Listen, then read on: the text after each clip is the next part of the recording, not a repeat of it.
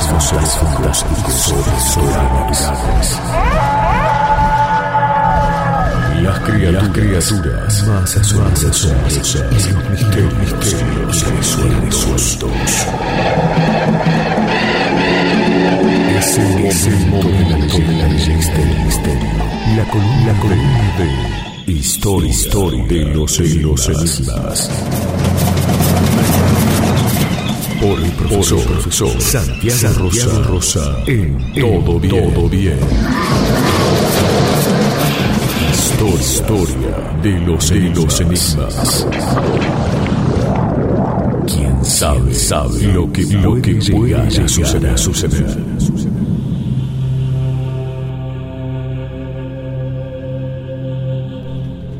Santiago Rosa, ¿cómo va? Buen día, bienvenido. ¿Qué tal? Muy buenos días, Diego, Majo, Juan Pablo y mi querido amigo personal, Néstor Frappiccini, y por supuesto también Day, que comparte en sus redes eh, las, los avances de lo que vamos a hablar los sábados. ¿Cómo están? Todo bien, perfecto, Santiago. Atentos. Bueno, hoy trajimos un, un tema de terror, Diego. Ah, y espero que... Nos vemos entonces. No, nos escuchamos. no, no, no, no, quédate ahí porque eh, es terror light. Vamos. Vamos, ¿Sí? vamos todavía. ¿Te animás, Day? Sí, por supuesto. Siempre que sea terror. Hoy vamos a hablar de los libros malditos. ¿Qué Oh. son los libros malditos? No son los libros que... No son los del secundario, ¿no? que nos No, a eso me refería justamente.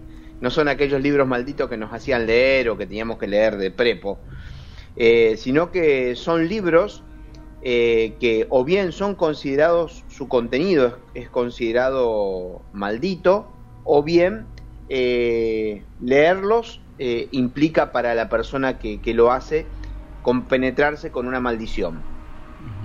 Y existen un montón de libros malditos y hablamos en una de las columnas de los, los libros prohibidos, que no es lo mismo hablar de los libros malditos que de los libros pro- prohibidos, porque un libro sagrado para una religión, para una filosofía, puede ser eh, prohibido o maldito para otra.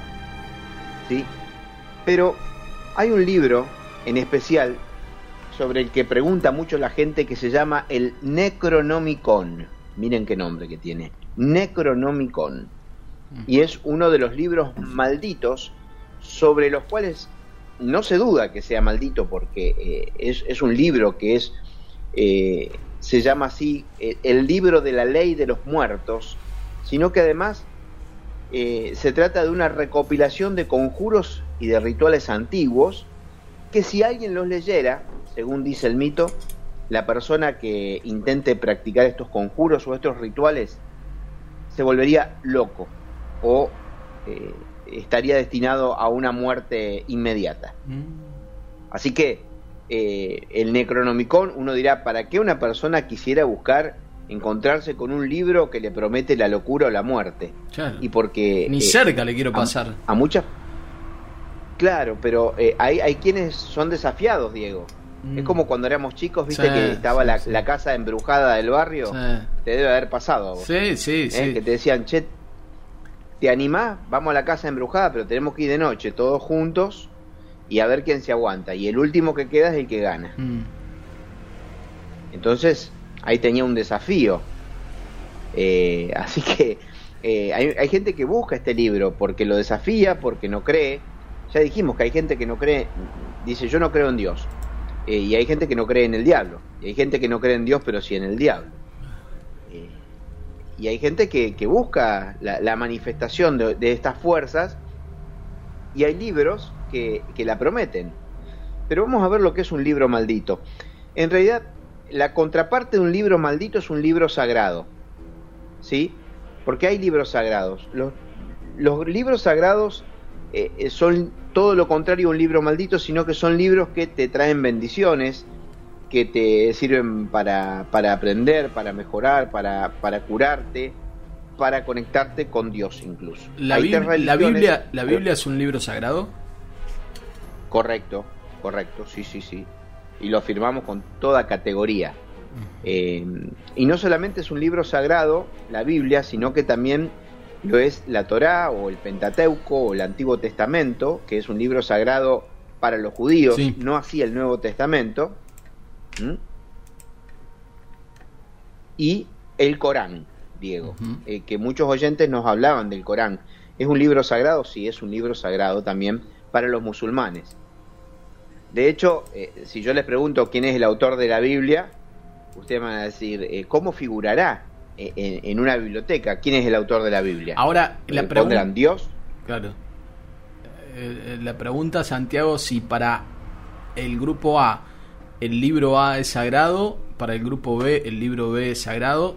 La pregunta es, para el grupo A el libro B también es sagrado o es maldito? Y viceversa. Ese es el punto. Ese es el punto. Porque para los, eh, digamos, para los cultores de los libros malditos, para los satanistas que existen, eh, la Biblia es, un libro maldito porque contiene lo que los contrarresta. Eh, de hecho, a ver, los libros como tal, que empezaron siendo libros escritos a mano, los se llamaban los manuscritos, por eso, antes de la imprenta, eran considerados mágicos.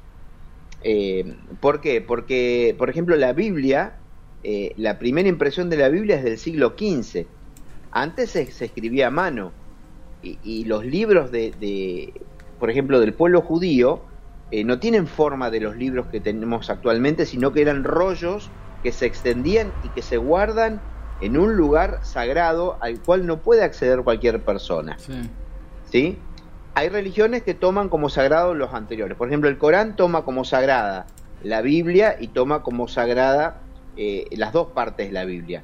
Tanto el Nuevo Testamento, porque para los musulmanes eh, eh, Jesús es un profeta, un profeta más, no el Hijo de Dios. Para ellos el Hijo de Dios, el profeta, el máximo profeta es ah, eh, eh, el profeta Mahoma y Dios es Alá, que es lo que ellos profesan.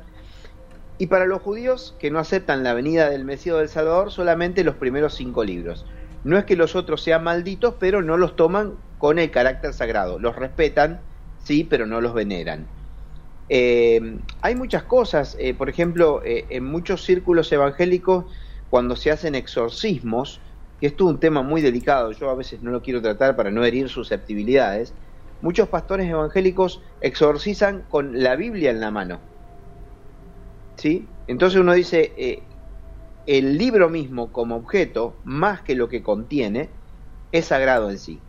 Los musulmanes, por ejemplo, yo tengo un Corán, un Corán que está escrito en árabe. El Corán se considera sagrado si está escrito en árabe. Ajá. Si está traducido al español, no, porque el original es en árabe. Por eso los musulmanes tienen que aprender eh, árabe, básicamente. Y mi amigo, yo tengo un amigo que es sufi, eh, que Ahmed Tahir se llama, me dijo, de entre todos tus libros, si vos querés tener este Corán, que es un libro sagrado, es una edición bilingüe, la tenés que tener arriba de, todo, de toda la biblioteca. El Corán tiene que estar por sobre todos los libros. Y así está mi biblioteca. Ahora lo estoy viendo por sobre todos los libros, casi tocando el techo. Y hay un libro que llegó a la actualidad que muchos jóvenes buscan, que se llama el Necronomicon. El Necronomicon, en realidad, se cree que es una invención. Y ese es el objetivo de esta columna de hoy. Lo escribió un escritor estadounidense. En realidad no lo escribió. Es complejo, pero vamos a tratar de desentramarlo. Se le atribuye a un escritor estadounidense llamado Howard Philip Lovecraft. Ujú. ¿eh? Lovecraft. Eh, era un, un autor eh, bastante particular de cuentos de horror y de, de ciencia ficción que nació en 1890 en los Estados Unidos y murió a la temprana edad de 47 años en el año 1937. Él escribió una serie de libros de ciencia ficción donde dejó entrever que el Necronomicon existía. O sea, él escribió un cuento, el primer eh, cuento que, que él escribe, justamente hace alusión a un libro que se llama El Necronomicon. Él escribe un, lib- un cuento llamado El Sabueso en el año 1922 y ahí menciona el Necronomicon. Y después, en una serie de libros, porque los libros de este autor, que lo, lo invitamos a leer porque es muy interesante, él genera toda una mitología propia, como los mitos del Tulhu o del eh, Cthulhu. Es difícil de pronunciarlo, Salud. ¿no? Cthulhu o, o Tulhu. Se escribe C-T-H-U-L-H-U. Es muy difícil de pronunciar, pero vamos a decir que los, los mitos del Cthulhu o de Kultug eh, son una serie de relatos que se van encontrando fragmentariamente en un montón de cuentos, porque no es una, enciclopedia, un solo tomo, una edición, donde empiezan a aparecer alienígenas, fuerzas de la naturaleza, ser- seres sobrenaturales que a veces vienen de otras dimensiones y habitan acá en la Tierra. Y en cada uno de esos cuentos hay un fragmento de que existe aparentemente un libro llamado el Necronomicon. Los, lectores de este libro le empezaron a escribir a Lovecraft. Le empezaron a decir, eh, eh, queremos saber si existe este libro que usted menciona. Y Lovecraft, eh, quien se cree que inventó este libro, que tal vez no exista, empezó a tejer una fábula sobre este libro. Y escribió en uno de en otro de sus cuentos, escribió que el autor de este libro, de este libro eh, conocido como el Necronomicon, que es un libro maldito, supuestamente el autor es fue un árabe llamado Abdul al-Hasred, que nació en el año en el, en el año 700. ¿Sí? En el año 730, Abdul Ahasred, que es un poeta y un demonólogo árabe, demonólogo significa que eh, estudia todas las jerarquías de los demonios. ¿Se acuerdan cuando hablamos eh, eh, unas columnas atrás de que hay toda una jerarquía de los ángeles Sí. hacia arriba? Sí, sí. que decíamos que hay ángeles, dominaciones, potestades, principados, y quedamos en los querubines ¿eh? y en los serafines, que son los más cercanos al, al trono de, de Dios. ¿Lo recordás, Majo? Sí, claro, por supuesto. Mm. ¿Mm? Bueno, si, si bajamos, eh, porque en, en el, es, es interesante, porque sería como, como una pirámide invertida que asciende hacia Dios. En el ápice de esa pirámide está el hombre, y por debajo del hombre están los demonios, porque el hombre es el centro de la lucha entre los ángeles y los demonios. Y ahí están los grados de los eh, demonios menores hasta llegar a los demonios mayores. Los demonólogos estudian, así como eh, eh, hablamos de las jerarquías angélicas, las jerarquías demon- demoníacas.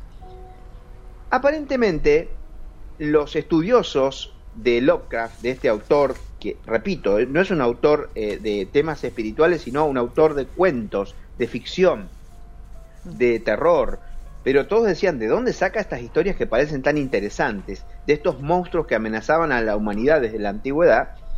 Eh, aparentemente, la figura de este árabe, Abdul al-Hasred, es una palabra que en inglés uno podría decir Abdul all has read, que quiere decir, traducido en castellano, el que lo ha leído todo. Y cuando era chico, cuando era chico eh, Lovecraft, que era un escritor eh, que perdió a sus padres a una temprana edad, que era muy melancólico, depresivo, que tenía problemas para relacionarse con los demás, que dicen que desde niño fue un niño prodigio porque a los tres años ya recitaba poesía, porque su abuelo, cuando él pierde a su papá, eh, muy tempranamente su abuelo tenía una enorme biblioteca de la cual él se nutrió, pero tenía, era un, ser antisocial, prefería perderse en un bosque, como decía, eh, conversando con las hadas, o escrutar el cielo porque estudiaba química y astronomía, y él tenía la teoría de que había monstruos que permanentemente querían invadirnos, tal como la película eh, Men in Black, Hombres de Negro. Entonces, dicen que cuando él era chico inventó este, esta figura de Abdul al-Hasrid, que eh, aparentemente era un poeta y demonólogo árabe, pero que en realidad no existió. Fue un invento de él, porque el que todo lo leía era él, que devoraba la biblioteca de su abuelo. Y se hacía llamar así, era una de sus personalidades. Bueno, ahí tendríamos que la historia es falsa, pero comenta Lovecraft eh, en sus cartas a los lectores que este eh, demonólogo árabe muere en el año 738 despedazado y devorado por una entidad invisible a pleno día en un mercado de Damasco. Estamos hablando de Siria, en Medio Oriente. Desaparece despedazado por una entidad invisible. Bueno, eh, posteriormente en otro de los cuentos, y porque hay que seguir la historia para ver si el Necronomicon, al, eh, que es un libro que no se conoce porque los, lectores dicen lo queremos conocer porque es la base o el fundamento eh, aparentemente a través del cual Lovecraft escribe el resto de sus, de sus mitos, de sus cuentos, que todos están concatenados como si fuera un enorme rompecabezas literario. Eh, Lovecraft dice que en realidad después de que muere este, poema, este demonólogo Abdul al-Hazred, eh, otro erudito iraní copila, copila las enseñanzas de este árabe y este erudito eh, iraní se llamaba Ibn Kalikan. Cuando lo vamos a buscar en la historia o lo googleamos, Ibn Kalikan sí existió Ahora, no se dice, no van a encontrar en Google que él sea el compilador del Necronomicon. Y ahí es donde nos confundimos, porque tenemos un personaje inventado, uno real, aparentemente después se traduce al griego, lo traduce un tal Teodoros Filetas, que es otro personaje ficticio aparentemente que inventa Lovecraft, y finalmente dice que la traducción eh, que llega a nuestros días llega a través de un padre dominico que se llama Olaius Bormius, que si lo buscamos en Google sí existió, pero que en Google no va a aparecer, que él lo tradujo al castellano. Dicen, para sintetizar, espero no haberlos perdido, dicen que en la actualidad se pueden encontrar cuatro copias del Necronomicon en distintas ciudades del mundo. Pero ¿saben dónde hay una? Y esto los va a sorprender. ¿Dónde? En la Universidad de Buenos Aires en una biblioteca de una universidad de Buenos Aires hay un libro. Y dicen que hasta el mismo Borges había escrito una ficha. A ver, a los que visitábamos las bibliotecas, se sabía que uno cuando ingresaba a pedir un libro, eh, generalmente no iba al mostrador. El ratón de biblioteca iba hacia un archivo donde había unas tarjetas donde figuraban por eh, orden alfabético los nombres de los autores o los títulos de los libros. Y había una ficha que dicen y cuentan, porque Borges también lo menciona en parte de sus escritos, que Borges había hecho una ficha como que existía el Necronomicon, pero que ese libro no estaba disponible porque se había perdido o alguien lo había robado. Lo que les va a sorprender también es que eh, en muchas bibliotecas del mundo existen fichas eh, a ver, insertada por personas, por anónimos a los cuales no conocemos, que manifiestan que ese libro sí existió en la biblioteca, pero que se perdió, que, lo robaron, está en restauración. En consecuencia, nadie sabe si el libro Necronomicon, si este libro de la ley de los muertos, en el cual eh, se basó la obra de Lovecraft, y al cual podemos acceder a través de los cuentos como si cada cuento sea una pequeña ventanita a ese mundo, donde por ejemplo está este famoso Cthulhu o, o o Cthulhu, que es un enorme pulpo con unas alas de murciélago que surge de una puerta dimensional y que devora a las personas, como le pasó al supuesto eh, autor, eh, el compilador, el primer compilador de este libro, Abdul al-Hasrid, el árabe. Bien, en conclusión, y para ir cerrando, les comento que en realidad hay un montón de libros que sí existen y a los que se puede acceder, que son libros malditos. La iglesia, la iglesia católica, tiene un libro que se llama El Index, que surgió a partir, es muy interesante este tema y lo podríamos desarrollar en otra columna, a partir de la Inquisición, y en ese libro, en ese libro que se llama El Index, es un catálogo de los libros prohibidos por la iglesia católica. O sea, un católico no tendría que leer esos libros para no contradecir el dogma. Dicen que dentro de ese índice están hasta los primeros libros de San Agustín, por ejemplo, y muchos libros de filósofos que si se los menciono indignarían a los, yo indignaría con este comentario a, los filósofos y a, los, a los cultores de la filosofía, pero están incluidos dentro del índice. LU5 Podcast. Todo bien.